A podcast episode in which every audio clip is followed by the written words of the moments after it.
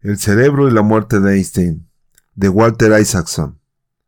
Cuando murió Isaac Newton, su capilla ardiente se instaló en la Cámara de Jerusalén de la Abadía de Westminster, y entre los portadores de su féretro hubo un Lord Canciller, dos duques y tres condes. Einstein podría haber tenido un funeral parecidamente rutilante, con la asistencia de dignatarios de todo el mundo. Pero lejos de ello y de acuerdo con su propio deseo, su cuerpo fue incinerado en Trenton la misma tarde del día de su muerte, antes de que la mayor parte del mundo se hubiera enterado de la noticia. En el crematorio hubo solo doce personas, incluyendo a Hans Albert Einstein, Helen Ducas, Otto Nathan y cuatro miembros de la familia Bucky. Nathan recitó unas cuantas líneas de Goethe y luego llevó las cenizas de Einstein al cercano río Delaware, donde fueron esparcidas. Ningún otro hombre ha contribuido tanto a la vasta expansión del conocimiento en el siglo XX, declararía el presidente Eisenhower, pero tampoco ha habido ningún otro hombre más modesto en la posesión de ese poder, que es el conocimiento, ni más consciente de que el poder sin sabiduría resulta mortífero. Al día siguiente, el New York Times publicó nueve artículos más un editorial sobre su muerte.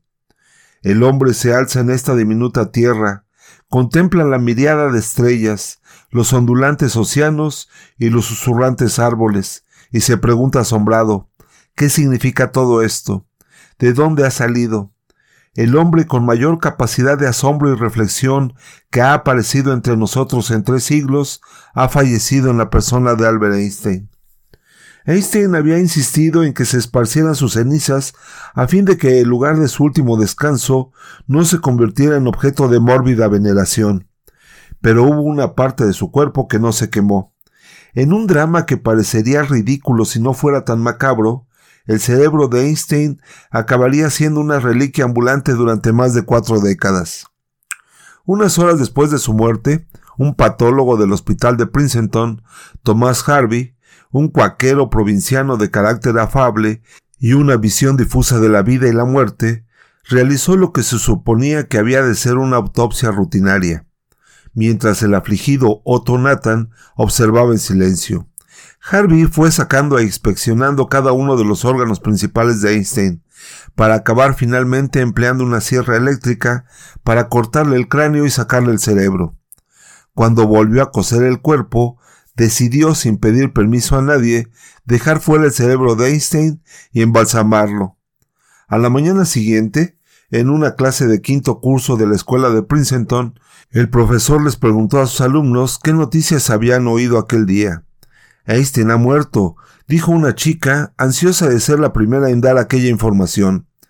Pero pronto perdería el protagonismo ante un chico más bien callado que se sentaba en las últimas filas.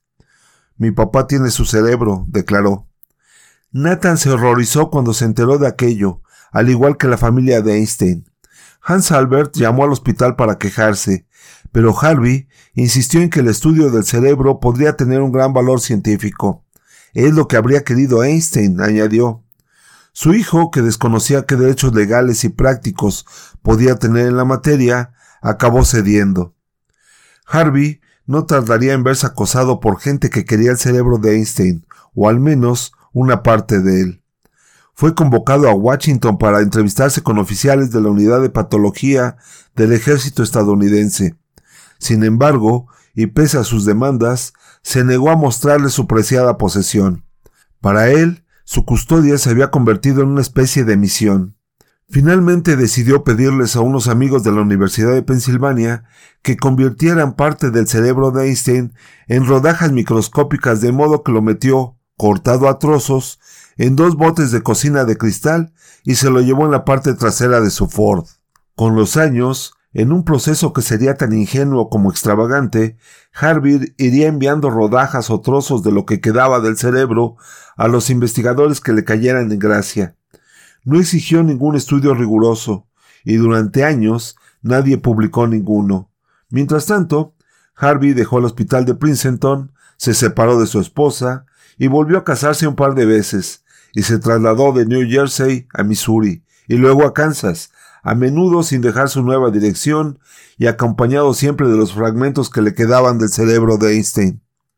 De vez en cuando un periodista redescubría la noticia y encontraba la pista de Harvey, causando un pequeño revuelo mediático. Stephen Levy, que por entonces trabajaba en New Jersey Monthly y más tarde lo haría en Newsweek, le encontró en 1978 en Wichita, donde le enseñó un bote de conserva de cristal con trozos del cerebro de Einstein, que sacó de una caja con una etiqueta que rezaba Sidra Costa y que guardaba en un rincón de su despacho detrás de una nevera de picnic de color rojo.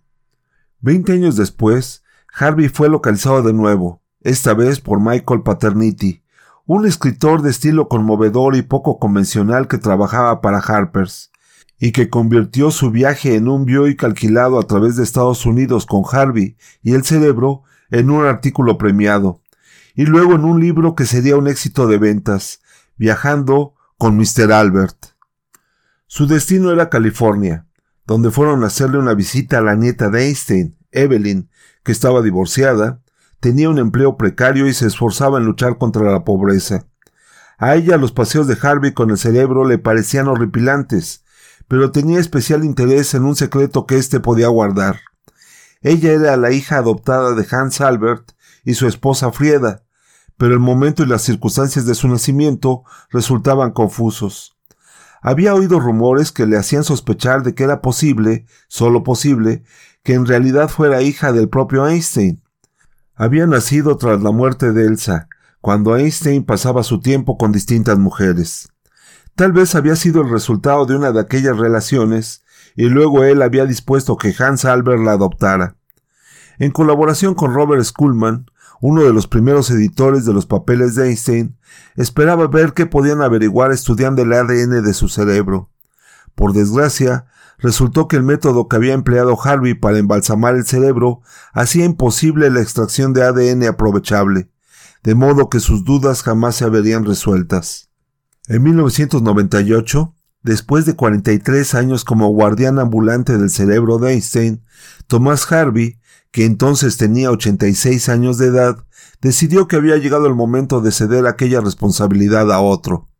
De modo que llamó a la persona que en aquel momento ejercía su antiguo trabajo como patólogo en el hospital de Princeton y se lo dejó a ella.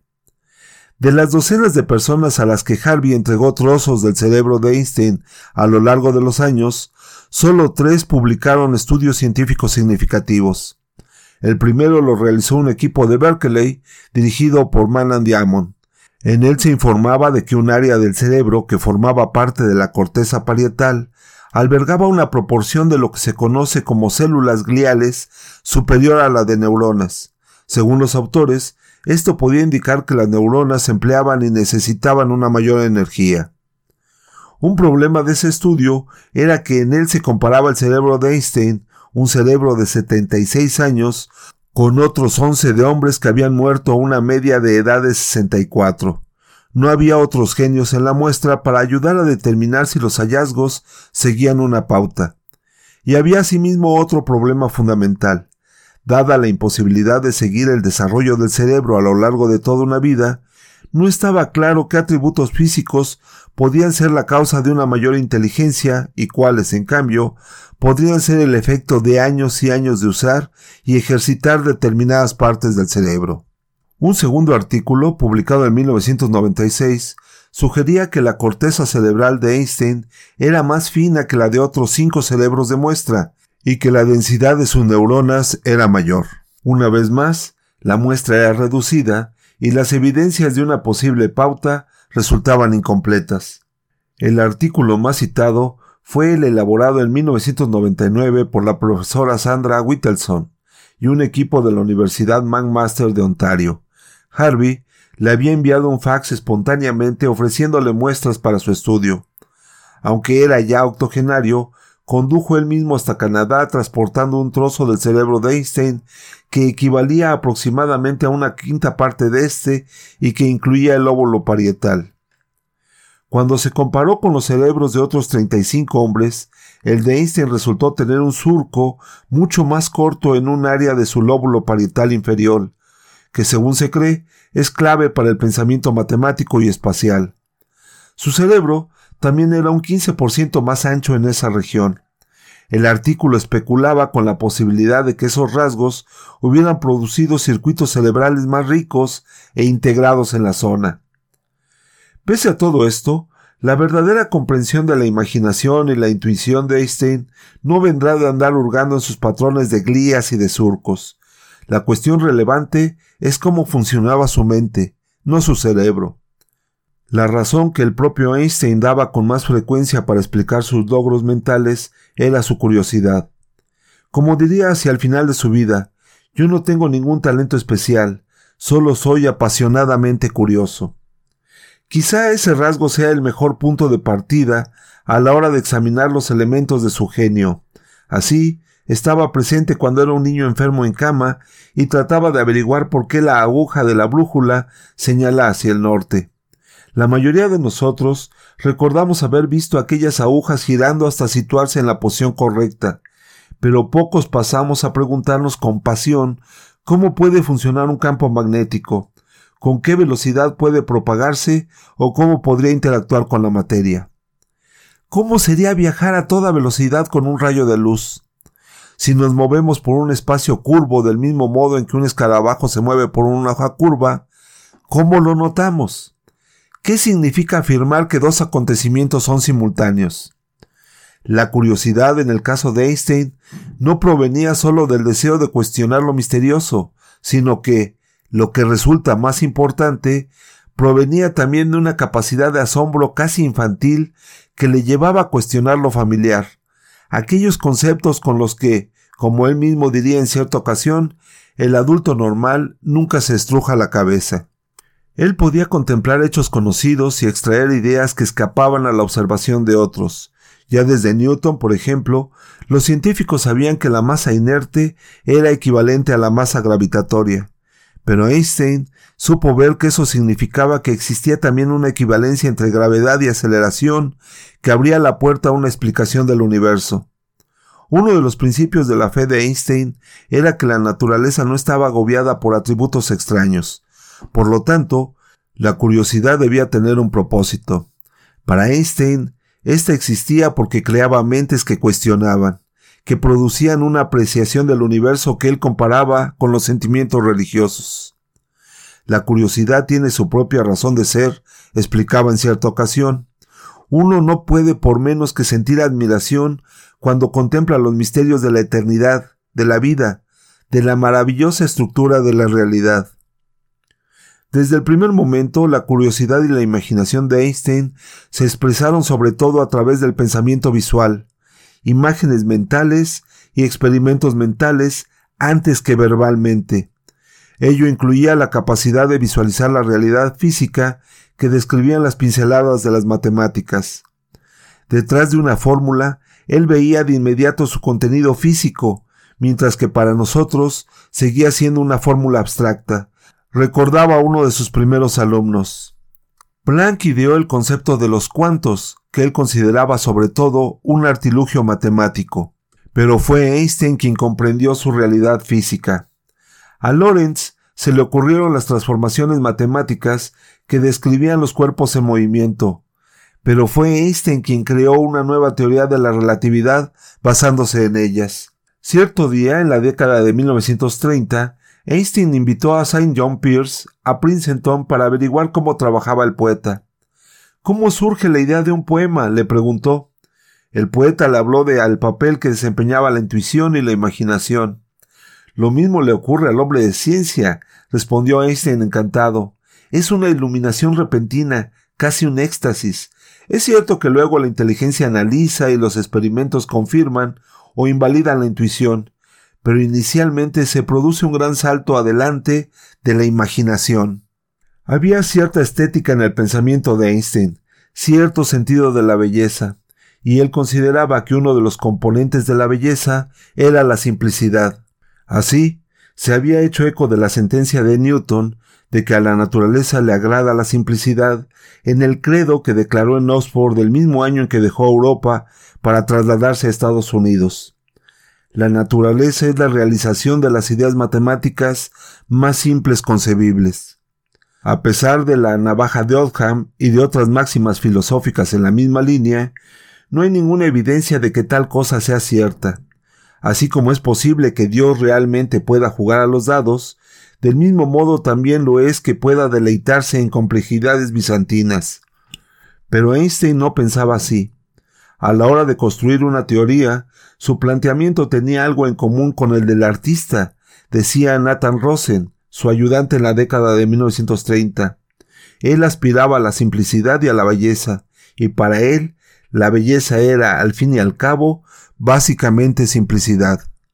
Se convirtió en una especie de jardinero que limpiara de malas hierbas un macizo de flores. Creo que lo que le permitió a Einstein hacer tanto fue sobre todo una cualidad moral, decía el físico Lee Smolin. Simplemente le preocupaba mucho más que a la mayoría de sus colegas el hecho de que las leyes de la física habían de explicar toda la naturaleza de forma coherente y consistente.